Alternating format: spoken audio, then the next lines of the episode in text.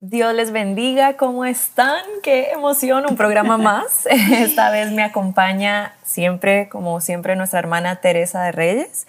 Y tenemos una invitada especial que ya había estado con nosotras anteriormente, pero estamos felices de poderla tener nuevamente y es Jolivet Centeno. Bienvenida. Sí, muchas gracias por la invitación. Yo también encantada que me inviten. Siempre estoy como, ya saben, a la orden. Buenas tardes. Feliz también de saludarla, de de verla, de compartir nuevamente este espacio con ustedes, que esperamos que les sea de mucha bendición, de mucha edificación. Así que creo que comenzamos.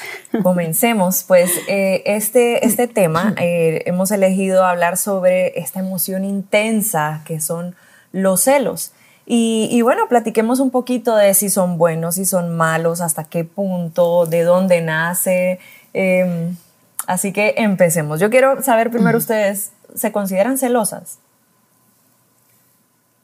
Pues yo creo que dentro de lo normal, sí. Sí, sí, sí. Y yo creo que también hay etapas, no sé si están de acuerdo conmigo, donde uno pasa por esa etapa en lo que estás teniendo una relación, ya sea de amistad, de pareja, con tu padre, que es un celo de parte del desarrollo, cuando vas creciendo, entonces es bien normal, porque cuidas a tu mamá, cuidas a tu papá, o siempre uno tiende a inclinarse por uno de los dos padres. Pero ¿qué pasa cuando ya llegas a, adultez, a la adultez y a una relación formal? Entonces ahí es donde uno empieza a poner en práctica lo aprendido durante esos años de niñez y adolescencia. Si te validaron que ser celoso era bueno, ahí es donde empiezan a tronar los chicharrones, como dice el pastor. Bueno, yo, yo estaba pensando, siempre me he considerado que no, no soy una persona celosa, pero he aprendido que los celos son, son eh, situacionales. depende mucho de, no, puede que, bueno, obviamente nosotras tres estamos casadas, pero pensando en una persona soltera, puede que con una pareja haya sido celosa, pero tal vez con la otra no, porque puede que hayan habido situaciones que hicieron que, que hubiera, es, que se generara esta inseguridad, digamos, y pues nacen los celos. Pero yo creo que lo importante es poder identificar si uno con todas las personas tiende o con todas parejas antes de casar, tiende a ser celoso o con todas tus amistades eres celosa, si sientes que, que te saca del lugar cuando ves que eh, capta la atención otra persona más que tú, entonces ahí es que uno dice, mm, ok, entonces tal vez esto se me está saliendo un poquito de control y tenemos que buscar la manera de poder mejorar. Es que yo creo que en algún momento, Mónica, todos nos hacemos esa pregunta que Mónica nos hizo así y que nos, agarró así como cámara imprevista. ¿no? nos avisaste. Eh, sí, sí, éramos celosas, pero yo creo que en algún momento todos nos hacemos esa pregunta y lo platicábamos eh, antes de, de, salir al aire, como cristianas, como, como mujeres de Dios, que generalmente usted también dijo que había encontrado en Deuteronomio el versículo, lo encontré en Ezequiel 39, 25, dice, por tanto, así es el Señor Dios Ahora restauraré el bienestar de Jacob y tendré misericordia de toda la casa de Israel y me mostraré celoso de mi santo nombre. Él es un Dios celoso. Y te ah, no, pero es que Dios es un Dios celoso. Y, muchas veces de ahí agarramos eh, el pretexto sin contexto. Entonces, los celos yo lo veo como en el concepto, a ver si a ustedes les hace sentido, que es, es el cuidado con interés y esmero de aquello que yo amo, ya sea persona, objeto amado. Es ese cuidado con interés y esmero. Entonces, dentro del contexto eh, natural de supervivencia que ya traemos como seres humanos aún en los animalitos, es normal, es parte de, saber de que estamos ahí porque dentro del contexto, cuidado, esmero, porque amo algo, porque lo valoro, pero dentro de lo normal, porque también hay celos que ahí lo vamos a ir viendo más adelante, no son normal y ya entran dentro de lo patológico que estábamos hablando, ya son enfermizos. Yo agregaría ahí, Moni, de lo que dice la hermana Tere para seguir en esa línea, siempre y cuando le permitamos a la persona mantener su identidad, porque cuando cuidamos, respetamos. Totalmente. Es, algo que va de la mano. Yo te amo, yo te cuido y te respeto. Pero ¿qué pasa cuando te, te amo, te cuido, pero te irrespeto? Entonces ahí es donde viene otro tipo de situaciones y empieza lo que sería el celo patológico. Es que el, el celo patológico, yo no soy psicóloga, aquí me acompañan dos psicólogas, por cierto, pero para mí la diferencia más eh, notoria entre un celo patológico y un celo normal, digamos, es que el, patológico ya sería como controlador y manipulador, ¿verdad? yo creo que eso es como justo lo que nos dice, ahí ya se cruzó la línea. Porque yo creo que es que bien, una cosa es quererte modelar y educar para lo mejor, porque a veces nos ha tocado, y creo que los, las que nos van a escuchar o los que nos van a escuchar se dan cuenta que conocemos parejas que nosotros les ayudamos a orientarse, ¿verdad? Sin manipularlos, porque el detalle es que como te hace falta esto, yo no voy a permitir que te relaciones con estas personas porque no, no te están ayudando, pero no le están ayudando a tu pareja o no te están ayudando a ti no le están ayudando a tu hija o no te están o no te hace bien a ti que esas personas estén cerca. Y ahí es donde esa por eso les digo es una línea bien delgadita y vuelvo al cuidar y respetar, Yo totalmente de acuerdo porque no podemos cruzar esa línea que es muy fina, pero creo que igual añadiendo lo que ustedes decían de no con el cuidado de no caer en un celo que ya decimos patológico porque es aquello que ya está fuera de lo normal, es anormal en comportamiento y en pensamiento, ya se considera clínico como una enfermedad, ya sea física o, emocional. Pero esa línea, yo digo, es siempre y cuando yo no pierda mi dignidad, ni altere la dignidad de la persona, de mi esposo, del que está conmigo, mientras yo mantenga esa línea de mí, cuidando mi dignidad, que yo pueda confrontar eficazmente. Exacto. Porque el celo, dentro de ese celo normal, que nos ayuda a supervivir, porque ya lo traemos en ese cerebro primitivo de que necesitamos eh, la prole, a seguir en generaciones, es que sirve para cuidar la familia, porque es un cuidado, es un interés, un esmero. ¿Por qué? Porque quiero que estemos bien, pero sin que yo dañe tu dignidad, cuidando mi dignidad y la dignidad del otro con respeto, yo puedo confrontar. ¿Por qué? Porque definitivamente yo creo que es parte de una emoción como el enojo, como la tristeza, que están ahí porque nos están diciendo que algo no está bien. Entonces, el celo igual como una emoción. Ah, yo tengo sospechas. Esto no es que yo estoy enferma, que estoy, tengo celotipia, no, esto es de que tengo una sospecha de celos. Entonces, yo vengo, te confronto eficazmente que no es pelear, es simplemente hablar con respeto y decir, mira, yo he visto este comportamiento, que ya no tenés el mismo, eh, yo te veo un poquito más ocupado de tu cuidado personal que antes. Yo estoy interpretando, claro, eh, te escondes para hablar, em, eh, yo veo que estás más tiempo en el espejo. Ok, yo tengo esta interpretación, tú has cambiado. Entonces, por eso yo estoy, como quien dice, estoy interesada a ver qué está pasando, yo estoy interpretando que algo no está normal. Pero no quiere decir que tengo toda la verdad, quiero escuchar tu verdad. Pero no, no estás, estás paranoica, no, no, no, simplemente me estoy respetando, estoy respetando esta familia y te estoy pidiendo también que tú te respetes. Entonces, yo creo que eso es normal pero no es que vamos a ver, ay, no, esta mujer qué bárbara que está inventando. No, yo creo que no es que vamos a hacernos de, de, que fingir demencia con cosas que están fuera de lo normal y tenemos que en algún momento confrontarlas eficazmente dentro de lo normal. No me estoy imaginando nada tengo evidencia, yo le porque a veces hay evidencia y, y, y, yo no voy a hacer de que no está pasando nada, porque cuando nosotros ignoramos, lo que hacemos es validar esa mala conducta. Yo quiero mencionar algo en base a la palabra de lo que decía la hermana Tere, porque cabal lo tenía el versículo acá y la escucho hablar. En Santiago 3, 14 al 17 dice, pero si tenéis celos amargos y contención en vuestro corazón, no os jactéis, ni mintáis contra la verdad porque esta sabiduría no es la que desciende de lo alto, sino terrenal, animal y diabólica. Porque donde hay celos y contención, allí hay perturbación y toda obra perversa. Porque usted habla de perturbación.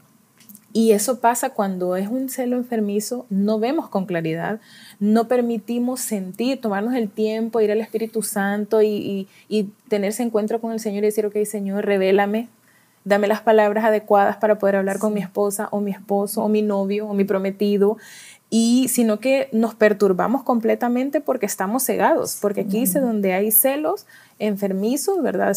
Estamos hablando de mentira, estamos hablando de verdad, que no existe una verdad, estamos hablando de algo que es terrenal, animal y diabólico. Entonces, hay que tener mucho cuidado con eso y mejor pedir ese, ese acompañamiento, ese consejo, ¿verdad? Espiritual, esa guía, un profesional, para evitar llegar ahí, porque de repente tenemos nuestras sospechas y eso de repente está sintiendo, algo está pasando.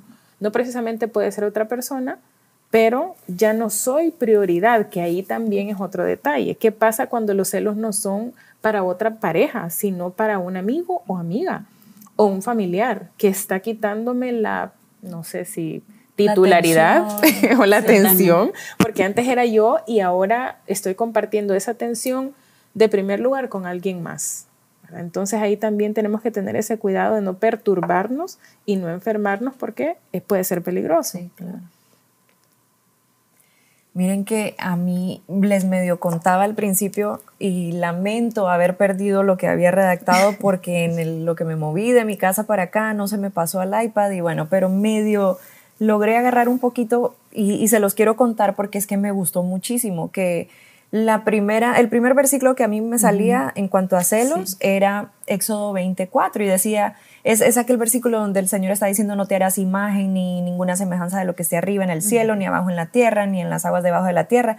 Pero luego él dice, Cel, em, porque yo soy Jehová, tu Dios fuerte y celoso. Y es lo que mucha gente se agarra de ahí para decir, sí, pero Dios es un Dios celoso, entonces los celos son buenos.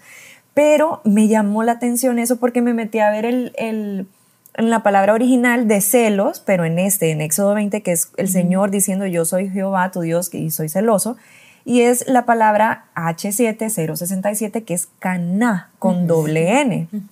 Y este dice que es un adjetivo que aparece seis veces en el Antiguo Testamento. El término se refiere directamente a los atributos divinos de justicia y santidad, puesto que Él es el único objeto de la adoración humana y no tolera los pecados de la humanidad. Pero me metí a ver en el siguiente versículo que decía también celo, y para mi sorpresa, el original no era el mismo caná con doble N, sino que era caná con una N. Y es otro número, H7067. Y la diferencia con este, perdón, este es H7065. La diferencia es que este es celos, envidia, es un celo apasionado. Y estos, eh, estos dos verbos se derivan del nombre que es Caná, como les decía, pero solo con una N y, aparece 34 veces en el Antiguo Testamento. Ahí es donde entran las obras de la carne. Exacto. Y yo digo, tener ese cuidado y tal vez dejarlo como base. Hay unos celos que están dentro del concepto. De la normalidad. Y, exacto, normales, porque es ese cuidado con esmero, porque se ama, porque se quiere lo mejor, pero no porque lo voy a anular, porque el amor de Dios es tan hermoso, pues, ay, no, porque yo te amo, entonces yo te tengo, no, no, nada que ver, porque el amor de Dios no es egoísta, no se sale con la suya, me, me, da esa libertad aún para que yo decida siendo el Dios. Entonces, no confundamos esos dos términos. Pero es que si se dan cuenta también, muchas veces en la sociedad te validan eso. Y usted no cela a su esposo cuando tiene de repente, no sé cómo les va a ustedes, pero siempre en las relaciones uno es como más sociable y el otro es más reservado. Entonces, el que es sociable, y esa es la que me toca a mí, siempre está como, como expuesto y como, tenés cuidado, o sea, controlala, le dicen a mi esposo, esta mujer es así o así, no te, no te preocupa, no sos celoso, pero eh, es validado por la sociedad y de repente si la otra persona no lo ha pensado, activan, ¿verdad? O despiertan en esa persona ese sentimiento de ¿será que tengo que tener más cuidado con esta mujer que Dios me dio? Y no, no, necesariamente tiene que ser así, simplemente volvemos el hecho de aceptar lo genuino de aquella persona y respetar que ella tiene o él tiene ese tipo de personalidad. Entonces, no sé si les ha pasado también que se encuentran o escuchamos esos comentarios, cuidadito, no, no, no le quite el ojo de encima, en las despedidas de soltera, ¿verdad? Que ahora no le quite el ojo de encima, cuídelo, sígalo. Y usted tiene que tener acceso a todo y te, te, te, predisponen a una situación enfermiza sin necesidad, sin necesaria, o sea, innecesaria, porque yo creo que el amor lindo tenemos que respetar y yo respetar aunque mi esposo no me esté viendo, qué es lo que estoy viendo, con quién estoy interactuando. Cuando uno tiene redes sociales, uno se encuentra cualquier cosa y de repente tú no me dejas, te escriben de todo.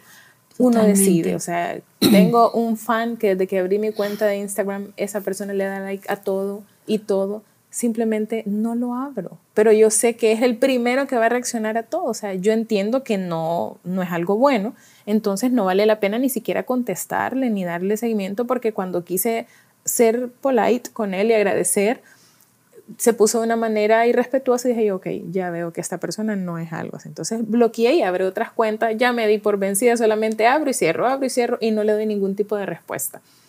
Pero si entramos nosotros en ese juego, ahí puedo activar en mi esposo algo que después él puede decir cómo estás manejando tus redes, ¿verdad? O qué está sucediendo en esto de las redes. Porque, ojo, vamos a mencionar que las redes también es un arma que si no la sabemos utilizar es un problema. Sí, claro. Sí. Yo pienso también que es, es bien importante, yo le decía a Mónica antes de entrar, Mónica, este tema es bastante profundo, delicado, porque aún la misma palabra nos dice que los celos son, eh, los compara con el Seol, pues son tan profundos, tan profundos, y nosotros no sabemos respetar esas líneas que son tan delgadas, tan sutiles, cuando se trata de relaciones no solo eh, de pareja, sino también profesionales, en, todos los ámbitos. Entonces creo que no caer dentro de lo enfermizo, ya dentro del cuidado, donde no estoy eh, con una sospecha de celo, porque no hay que confundir celo, que está dentro de lo normal, cuido, estoy cuidando esta familia, tenemos intereses económicos, espirituales, eh, emocionales, ya no solo son los tuyos, están los míos, están mis hijos, hay otras familias involucradas, entonces no nos vamos a, exponer por una emoción, ¿no? Entonces controlemos. Entonces yo creo que eso es dentro de lo normal y no nos estamos yendo de contexto. Ahora, salirnos de ese punto, entonces ya caemos en lo enfermizo. Que yo le decía a Mónica, dicen que hay tres tipos, a ver si le hace sentido a, la profesional, a nuestra hermana que está acá, que son los neuróticos, psicóticos y los malvados. Pero dentro ya cuando caemos ahí es porque ya no tiene que ver con la otra persona. ya tiene que ver, el celo no viene de afuera ni porque cómo se está comportando, ya está con la incompetencia que yo tengo que de repente ahí hay inseguridad, tal vez tuve una infancia, tuve maltrato o no tuve afecto.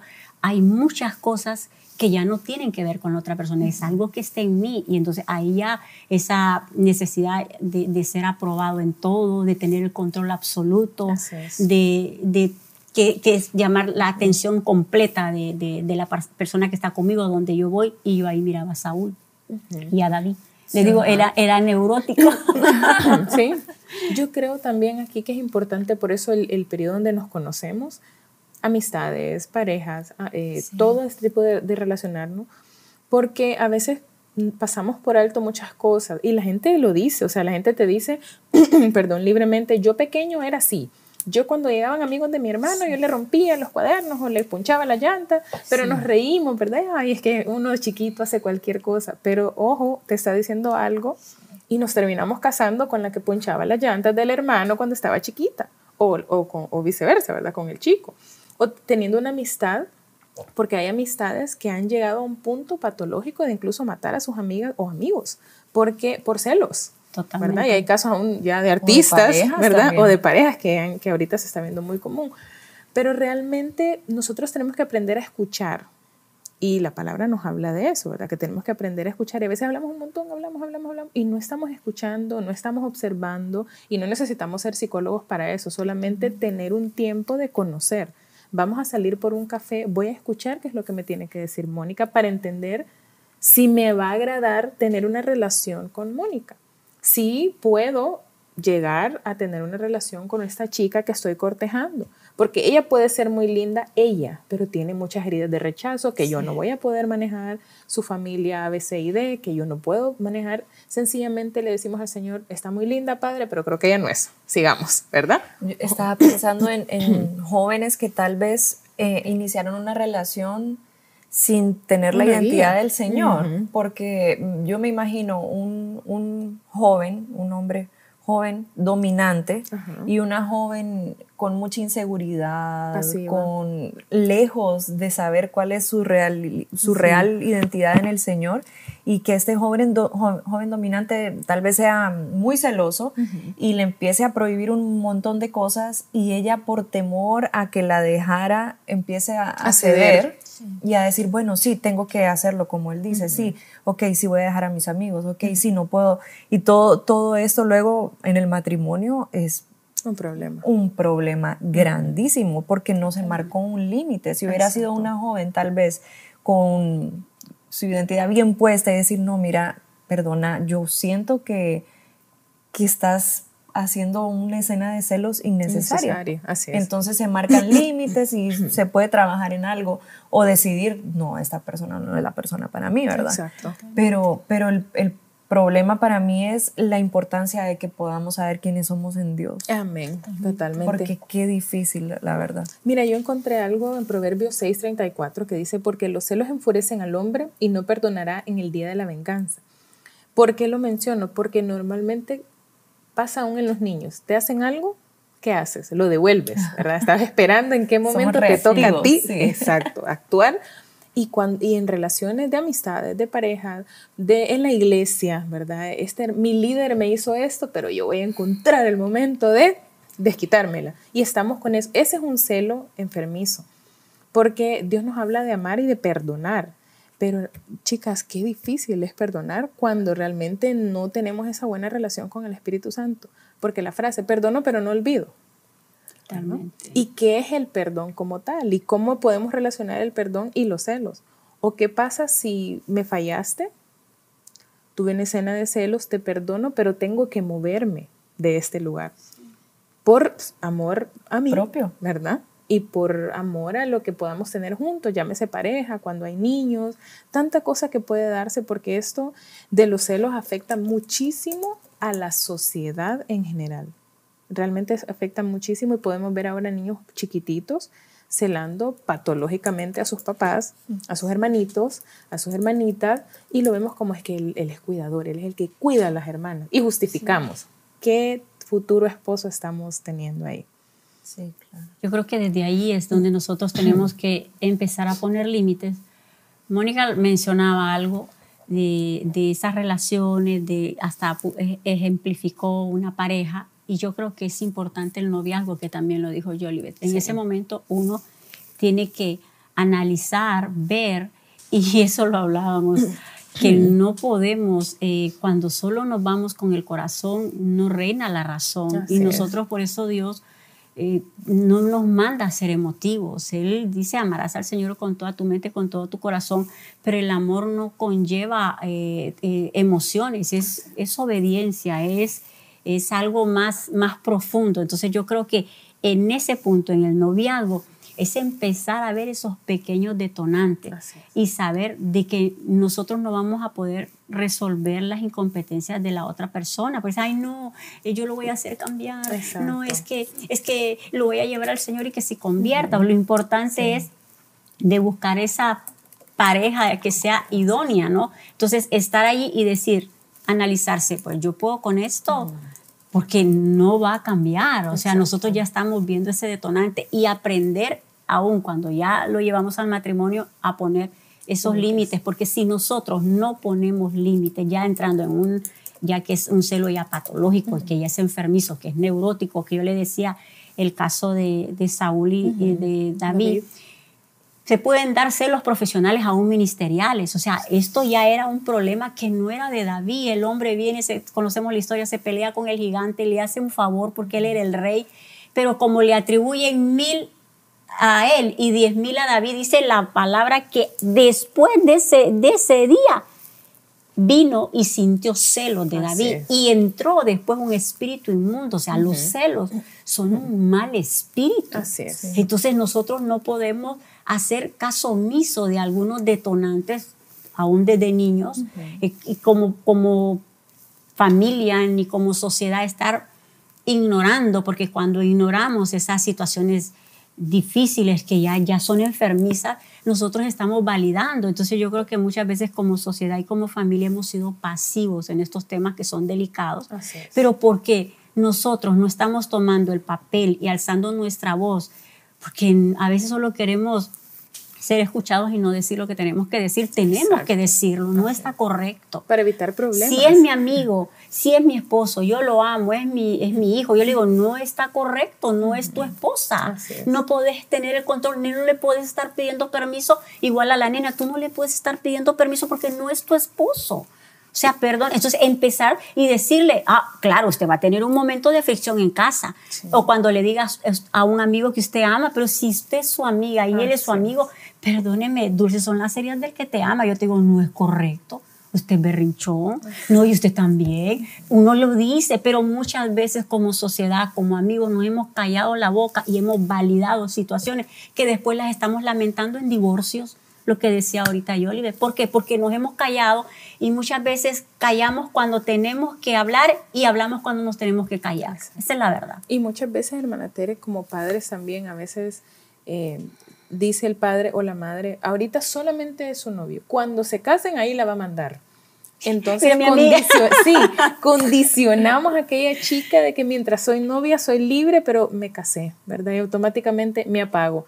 No es así. Así que padres y madres, si han dicho eso, pídanle perdón primeramente al Señor a sus hijos. Y si tienen hijos en etapa de prepararse para el matrimonio, no digamos ese tipo de cosas, porque realmente tenemos que ser guiados por el Señor y el Espíritu Santo y ser una luz y un apoyo para nuestras parejas, para nuestros hijos, pero no llegar a una relación con yo soy el controlado, yo soy el control. Creo que eso no es sano y ahí es donde viene un problema porque a veces el controlado es eh, despierta. ¿Y qué pasa cuando siempre toleré, toleré, toleré? Él siempre fue celoso o ella fue celosa, yo lo permití, pero eventualmente me meto a la palabra, me educo al respecto y despierto. Entonces, ¿qué te está pasando? ¿Verdad? O sea, que tengo otra persona tengo otro esposo, tengo otra esposa, y ese puede ser un problema también y es un detonante, y ahí es donde vienen los problemas también, las crisis de familias. Sí. es que estaba pensando que, bueno, tengo aquí una anotación, dice que en la, en la, década, en la década de los 90 se llevó a cabo una investigación por parte de la Universidad de Nueva York donde se buscaba comprender la raíz de los celos. Y los resultados, los resultados dejaron claro que ya lo que ya intuían los psicólogos que me imagino que ustedes lo manejan, ¿verdad? Pero quiero que también las que nos escuchan lo puedan saber. Y es que los estudios indicaron que los celos venían, eh, obviamente los celos no, no los que se producen por algún motivo, algún alguna intuición, digamos, que uno dice, como lo que mencionaba la hermana Tere, mm, estás actuando diferente. No, estos son los celos ya aquí uno dice, no, esto no es normal, me pongo celosa con todo el mundo, eh, le hago una escena de, celos, esos celos es, eh, están por baja autoestima, por inseguridad y también dicen que por una infancia donde no hubo un apego muy saludable. Exactamente. Entonces, yo quería preguntarles, como, como mamás, ¿cómo podemos fomentar en nuestros hijos este, este apego saludable, esta a mí me preocupa mucho el tema de la autoestima. ¿Cómo hago? Yo siento que yo soy una mamá amorosa, pero no sé si estoy haciendo lo suficiente para, para tener hijos seguros en sí mismos. ¿Cómo quisiera que le contaran a todos qué podemos hacer como mamás para fomentar esta, esta autoestima saludable? Bueno, el mío está pequeño todavía, bueno, pequeño 10 años, pero algo que he aprendido en este tiempo es la obediencia, disciplina y autodisciplina. ¿Ok? ¿Por qué?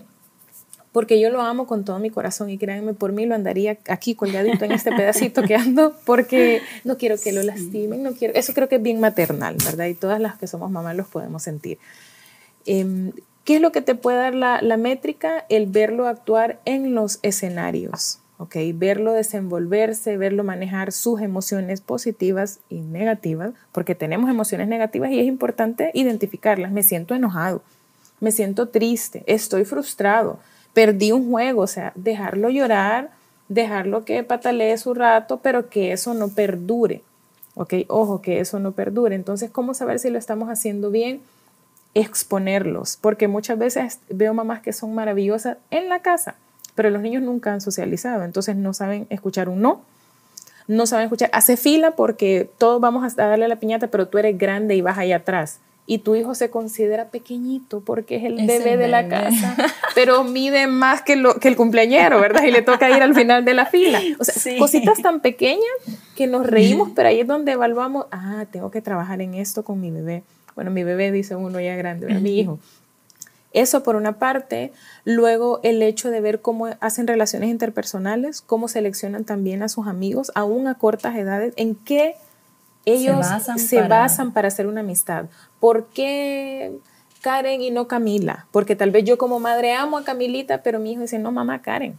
¿Por qué? ¿Verdad? ¿Qué, qué? Y preguntarle a él, bebé, ¿qué vistes en Karen que te parece una niña interesante? Y ya lo vas a escuchar y vas a poder decir, ah, porque ahí también tú te evalúas, ¿lo estoy haciendo bien o no lo estoy haciendo bien o tengo que mejorar? Eso diría yo como madre de niño pequeño. Hermana Tere, usted que tiene adultos. Como madre de, hijos adultos, que definitivamente no es por tanto de, lo que uno sabe, sino a veces hemos cerrado en el blanco, tenemos que, hemos aprendido aún de nuestros errores. Y yo lo que aconsejaría, así en el contexto de lo que decía yo, Olivia, creo que tenemos una generación que no está eh, tolerando mucho la frustración, porque está lleno de muchas comodidades, eh, matrimonios, más que todo cuando hablamos en el ámbito espiritual, papá, mamá en casa, todo tan normal, o sea, todos tan merecedores de todo, ¿no? Que hay un momento en que aún nosotros mismos como padres perdemos ese equilibrio por amarlos, para que no tengan esa inseguridad. Lo quiero ser cariñosa porque a mí nunca me dieron un abrazo, pues voy a aprender con todo el esfuerzo y lo abrazo. Y tratamos de, de llenar todos esos vacíos existenciales que tuvimos nosotros. Pero si no buscamos el punto de equilibrio, que ahí está todo, pues igual un hijo, si no tenemos el equilibrio en el amor, en poner límites, igual se considera una violencia, un abuso. Estamos abusando de él y lo estamos haciendo por consiguiente inseguro, lo estamos haciendo acomplejado, todo lo que se pueda imaginar. Entonces, como mamá le voy a decir que cometí errores, porque uno, como decía yo, yo quiero, en este caso yo he sido esa persona como parca, dicen ellos, ¿verdad? Más, más de poner las líneas, los lineamientos en casa. El papá ha sido el, el, ese, el mega papá. él ocupó ese papel y realmente mi respeto es la relación, yo he aprendido de él que él tiene con, con su hijo, ¿no? Con, con, sus hijos, con mis hijos. Nuestros hijos. El punto que le voy a decir que llegó un momento que tal vez le sirve, que uno compraba y uno va alimentando esas inseguridades en ellos, esos egoísmos, esas envidias y esos celos. Entonces, que después sean personas que no, no pueden tener una relación con nadie por lo mismo. Que venía y le compra algo, le comprábamos y decía, ay no, pero eh, hay que comprarle a, la niña o hay que comprarle al niño porque le compramos al niño. Eso está mal. Está oh, mal en algún momento. ¿Por qué? Porque llego, estoy alimentando un celo, porque al principio yo lo hacía, Mónica. Entonces, pero llega un momento, porque hay, porque el niño eh, se va a sentir mal la niña, se va a sentir mal el niño, pero llegaba un momento que había necesidades, ya sea en el mayor o en la menor, que no las tenía el grande, no las tenía la pequeña, pero por estar yo queriendo. Claro, llenar eso está por incompetencia mía, por falta de carácter. Entonces llegó un momento en que nos tuvimos que plantear, porque ella hacía berrinche y también la economía no daba. Entonces llegó un momento de tomar cartas en el asunto, no ser esa mamá nice, esa mamá que amén a todo y decir, ok, venga. yo, ¿verdad? No he sido tan, perdón, pero no puedo fingir. Yo en algún momento lo sentí y le bueno, yo no di a luz caínes.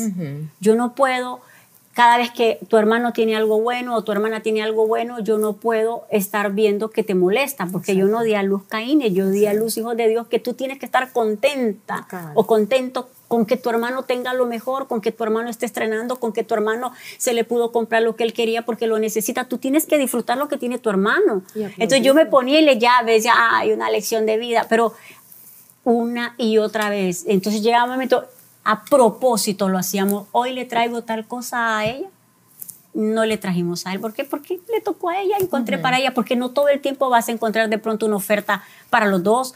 Entonces, y al final no le estoy haciendo un bien, porque yo lo que le estoy creando es una inseguridad, un celo y una envidia. Entonces, ¿y qué es lo que mejor debo de trabajar? Alégrate. Y le decía, tú tienes que estar contento con que a tu hermano le vaya bien, porque solo Caín, que, es un ejemplo de celo, se molestó tanto por lo que tenía el hermano, por lo que el hermano recibió el favor, el cariño, el amor de Dios, que también era para él, solo que no era el tiempo. Entonces, eso lo llevó a la muerte, a matar a su hermano, y nosotros dimos a luz hijos de Dios, y tenemos que crearlos como es Dios, un papá bueno. Yo creo que ese es un punto bien importante. Un buen pastor, un buen papá. No es papá, bueno somos nosotros, perdón, un buen papá. No nos va a dar algo si él no considera qué es lo que necesitamos. O sea, muchas veces queremos pedirle lo que nosotros queremos, pero Dios da lo que necesitamos. Y así tenemos que ser buenos papás. Exacto. Y eso, eso es bien interesante. Yo tengo uno, entonces no me toca lidiar con eso. Sí, yo tengo dos. Gracias a Dios. Sin embargo, sí, de repente compramos cosas para nosotros, ¿verdad? O ah. sea, mi esposo compra algo para él, yo compro algo para mí, y enseñarle al nene a que este es nuestro momento, o por ejemplo, mi cumpleaños, el cumpleaños del papá, que gracias a Dios están separados, ¿verdad? Porque a veces uno hasta eso tiende. Chiquitos, no sé si a ustedes les pasó, que uno tiende a... Eh, yo tenía un hermanito que cumplía meses, eh, cumplía años casi todas las semanas, y le comprábamos piñata y todo, y la verdad que no se le estaba haciendo un bien, ¿verdad? Pero porque él quería y le gustaba, pero el, el, detalle, el problema de nosotros era que realmente hacíamos el, la fiesta, ¿verdad? cantábamos, comprábamos pastel, llenábamos de dulces la piñata, o sea, ya era un problema colectivo. Pero cómo a veces nosotros fomentamos esos celos en las relaciones, ¿verdad? En las relaciones de hermanos, en las relaciones de primos, y no le enseñamos a nuestro, a nuestro hijo a aplaudir los logros de papá. Esta es la medalla de papá.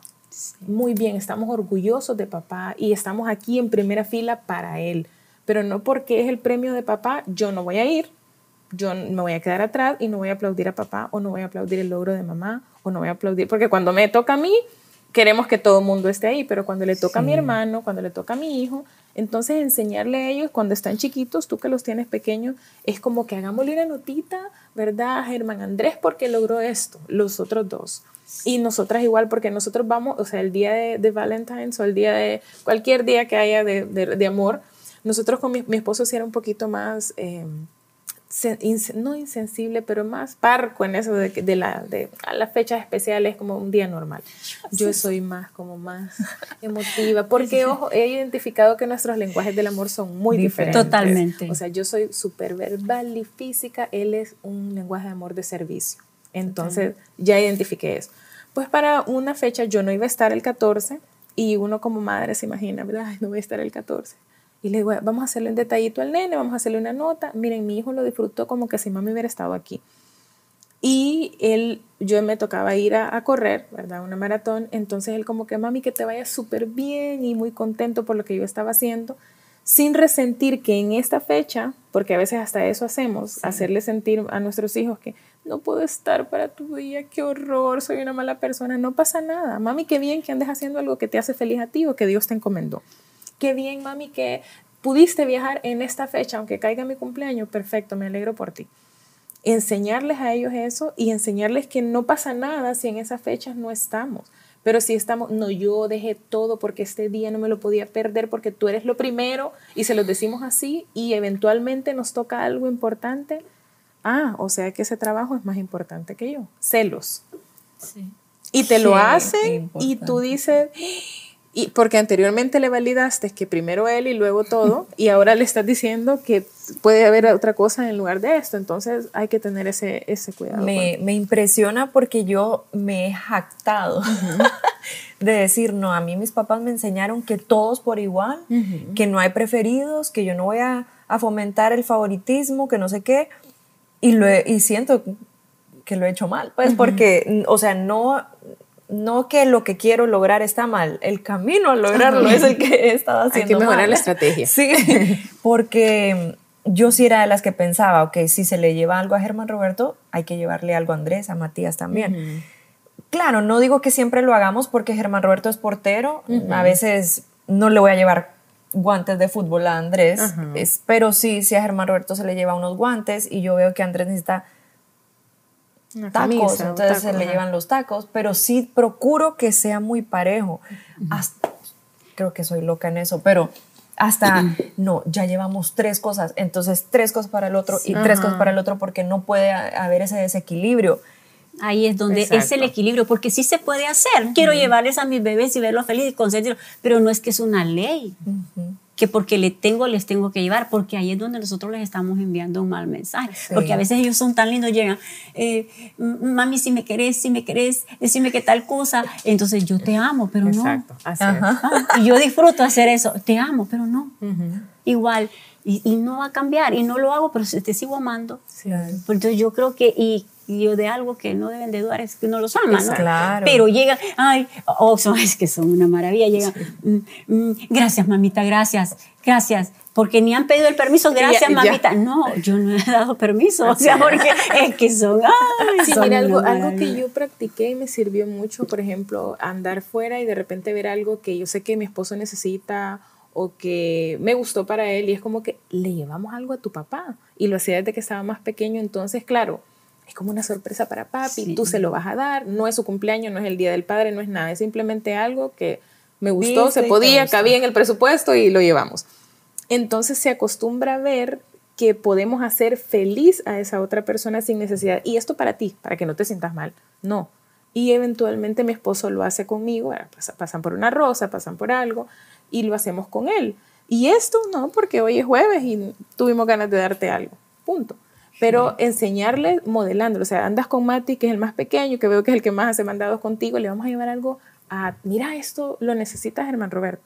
Y él te puede decir, mami y Andrés, pero esto, esto es lo que vimos y Roberto es el que lo necesita, así que se lo vamos a llevar a Roberto. Tú se lo vas a dar para que él como chiquito, porque esa es otra cosa, los hijos menores se les valida ese sentimiento de como yo soy el chiquito, tengo que. Y puedo pedir y se acostumbran a eso y ese es un error que cometemos, ¿verdad? Que él es el menor. Y justificamos y llegan a ser, yo tengo 60 y mi hermano tiene 40, pero sigue siendo el menor. Entonces le justificamos todo lo, que no haga de manera correcta. Entonces es importante para cuidar el corazón, porque yo creo que como madres podría concluir en que tenemos que cuidar el corazón de nuestros hijos. Totalmente. Y como padres también, cuidar el corazón de nuestros hijos, esa es una de las tareas que tenemos que, en las que tenemos que esforzarnos porque ese es nuestra, es lo que podemos hacer. Ya cuando ellos están grandes y toman sus decisiones y tienen su encuentro con el Señor, ellos pueden solos.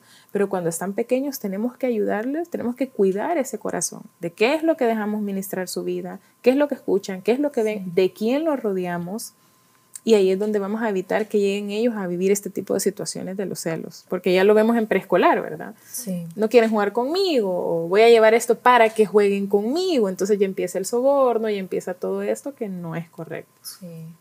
Bueno, hemos visto eh, de qué se tratan los celos, que hay buenos, que hay malos. Eh, también ya vimos eh, que es ya un celo patológico. Y hemos tocado un poquito también el tema de cómo evitar que nuestros hijos tengan este, este sentimiento ya en un nivel llevado a lo malo, ¿verdad? Ahora quiero que desaceleremos y quisiera que nos dijeran cuando ya somos eh, presos de este sentimiento mal llevado, ¿qué, qué, ¿qué, podemos hacer? Si alguien aquí las escuchó y dijo, hey, yo tengo un problema, soy una, una persona celosa, em, ya patológicamente, ¿qué hago? ¿Cómo lo, ¿Cómo lo puedo corregir? ¿Cómo puedo mejorar? ¿Qué debo hacer? No sé. No sé. yo creo que algo que a mí me detonó, porque yo le decía a Mónica, porque es algo que no es irlo a buscar en la persona, en mi pareja, en nadie, es buscarme yo cómo me estoy comportando, si estoy dentro de ese normal que es cuido con afán y con esmero porque es parte del interés y es lo más normal. Allá estoy en un celo patológico donde puedo ser, como lo decíamos, eh, ah, exacto. Entonces, es ver que cuando yo tengo esa actitud con, con, mi esposo, con mi pareja, viéndolo desde el punto de vista eh, más de pareja, y se puede aplicar en general también, simplemente yo estoy mandando un mal mensaje. Si mi esposo está conmigo es porque me ama, porque, me, porque hay algo que admira en mí, pero cuando yo me pongo insegura, me pongo posesiva eh, y ya vengo y caigo en ese patrón nocivo, él va a dejar de admirar. Entonces lo que va a hacer, y, y me voy a estar volviendo porque definitivamente una persona que está padeciendo y en un celo patológico que, que, ya está fuera de sí, ya hasta hay celos donde se imaginan cosas que no son, que son psicóticos, ya ella ya tiene la certeza de que está buscando constantemente pruebas de algo que no, existe, que solo existe en su cabeza. Entonces se vuelve no solo sufrimiento para esa persona porque no se está sintiendo bien, porque no es feliz, porque se siente insegura, se siente menos, se siente que no está llenando las expectativas, entonces está mandando un mensaje contrario al que ella quisiera. Lejos de obtener, está alejando a esa persona amada. porque Primero, le está diciendo, no me siento competente ni suficiente para que me ames. Y se está desvalorizando a sí misma y está dándole un, como marketing sería, o, o sobrevaluando eh, supuestamente con quien tiene la sospecha. Está sobrevaluando a esa persona. Sobrevalorando. Exacto, exacto sobrevalorando, sobrevaluando. Entonces, eh, es que viene, hace que ese foco se pueda poner eh, en esa persona, más bien puede lanzar a su esposo a esa, tal vez ni se había dado cuenta, pero como ella, en lugar de valorarse, se desvalora y valora a la otra persona, entonces, más bien yo lo estoy orillando para que él pueda cometer algo así. Entonces, yo creo que es ver, yo no tengo que estar pendiente de nadie, sino pendiente de mis incompetencias, qué me pasó, qué me pasó en mi infancia, qué carencias tuve, y, empezar y buscar realmente ayuda, ir delante del Señor y decirle, Señor, ayúdame, tú me has dado dominio propio, eh, yo, tú me amas, o sea, ¿qué más quiero? Yo voy a dar lo mejor de mí misma, y al final yo voy a sembrar bien y voy a cosechar bien porque al final lo hago como para ti. Ya no me compete a mí controlar a nadie. O sea, ya eso ya cada quien va a dar de lo que tiene. Entonces yo creo que es, es revisarnos nosotros mismos y saber que mi actitud, lejos de acercar, mm, va, va a alejar a la persona y, y, me estoy exponiendo y me estoy evidenciando, ¿no? Entonces creo que eso a mí me, me hacía un detonante de revisarnos. Yo agregaría ahí, em, de lo que dice la hermana Tere, buscar estrategias de aumento y refuerzo de nuestra autoestima, que es lo, último que mencionó, que eso lo manejamos en, terapia, que definitivamente nos damos cuenta que ya traté, ya oré, ya ayuné, que no es malo, pero necesito ese acompañamiento profesional, como cuando tienes una, una, herida, ¿verdad? Que uno le pone de alcohol y mertiolate aquí y de repente es, no, tengo que ir al doctor. Igual, para eso los profesionales de salud mental y trabajar en, por ejemplo, cómo lo haríamos, porque hay que hacer cambios de pensamiento, hay que hacer cambios de conducta para neutralizar y para eso tenemos que hacer un proceso personal, que eso no es como como que solamente tenemos que hacer cambios de conducta para neutralizar tu, tu, ah, perfecto, ya lo capté. No, es un proceso siempre y cuando tengamos esa disposición para que podamos tener mejores relaciones interpersonales. Primero conmigo, con mis amistades y con mi pareja. Y algo bien importante es poder trabajar en ser mejores personas. Que creo que cuando yo soy o trabajo y estoy en ese constante esfuerzo de ser una mejor persona, por ende voy a ser una mejor compañera, amiga, empleada, esposa, madre y todos los roles que se nos demandan como mujeres. Pero a veces queremos hacer bien lo otro, pero tengo heridas de rechazo. Tengo heridas de mi infancia y no quiero trabajar en... Es que ya sé que, que me duele, pero no, ahorita no. Hasta, hasta llorar no, no nos permitimos, ¿verdad? O sea, no me puedo quebrar. Yo soy la fuerte, yo tengo que, yo tengo que. Trabajemos en nosotras. O sea, trabajemos en cuidar mi persona. Yo no sé si les compartía fuera de, de, de que estuviéramos grabando, que definitivamente he aprendido a pagarme porque yo amo trabajar, pero mi familia me necesita. Entonces, entender que soy muy buena en lo que hago, porque Dios me dio la gracia para hacerlo, sin embargo, también tengo que saber cumplir esos roles que yo decidí o que el Señor me permitió, porque definitivamente es una bendición que Dios nos permita tener una familia, tener un hijo y poder educarlo, pero hay que hacerlo bien. Entonces tengo que ser, si soy, si soy buena trabajando, pues tengo que ser buena esposa, tengo que ser buena mamá, no hablo de perfección, que en eso estamos constantemente espiritualmente trabajando, sino de hacer las cosas bien, pero para eso yo tengo que sentirme bien. Necesito dormir, o sea, déjenme dormir. Necesito un masaje y ser honestos. Parte de estar bien con nosotros es ser honestos con nosotros. ¿Cómo estás? Súper bien, pero aquí nos da la ojera, ¿verdad? Porque no hemos dormido en tres meses. Seamos honestos, o sea, esposo mío, estoy cansada y no sé por qué, pero me siento así, me levanto de esta manera, estoy durmiendo nueve horas aparentemente, pero estoy de esta manera. Sé honesta, sé honesto y tu esposo puede entender, porque yo no sé cómo le va a ustedes, pero si, les, si mi esposo me pregunta, ¿cómo te sentí bien? Ah, ok, no me queda viendo para ver si realmente es bien. Y uno de mujer sí, pero te veo cansado, amor. Ah, sí, uno de mujer, pero ellos no, ellos son más literales. Entonces, seamos honestas, cuidémonos como mujeres y como hombres también cuídense para poder ejercer los roles que Dios nos ha encomendado de manera ideal. Yo quería agregar algo de lo que decía yo, Olivia, totalmente de acuerdo, pero cuando hablamos de celos, en general lo relacionamos en la pérdida con la persona amada o el objeto amado. Entonces eso nos da un sentido de pertenencia. Pero cuando nosotros nos ubicamos dentro de lo que nos vemos el contexto también espiritual, de que realmente nosotros no somos dueños de nada, solo somos administradores de lo que Dios nos ha dado, incluyendo nuestra propia vida. Entonces empezamos a administrarnos, a cuidarnos nosotros mismos, como lo decía yo, Oliver, pero también saber que lo que me han dado, Dios me lo encomendó, no es mío, no me pertenece, trato de dar lo mejor que yo pueda dar, hacer una buena siembra, al final Dios es el que me va a dar la cosecha. No estoy yo preocupada cómo se comporta porque mi comportamiento y, mi forma de ser no va a depender de cómo es la persona que está conmigo, depende de mí, depende de la esencia, de los valores, de los principios que yo tengo en Dios, de mi valor en Dios. Entonces yo creo que cuando parto de ahí, sé, sé de quién soy, a quién le pertenezco, quién es Él y quién soy yo para Dios. Entonces eso me da a mí una autoestima, una seguridad y sé que mi matrimonio está en la roca, entonces yo estoy en paz y confiada. Amén.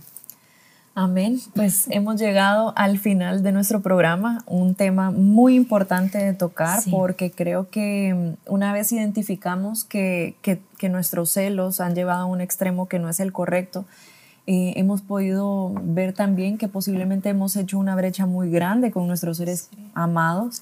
Y, y, es importante poder, poder corregir si todavía estamos a tiempo de hacerlo con esa relación o si es con otra, pues también corregir para evitar que se vuelva a formar una brecha muy grande.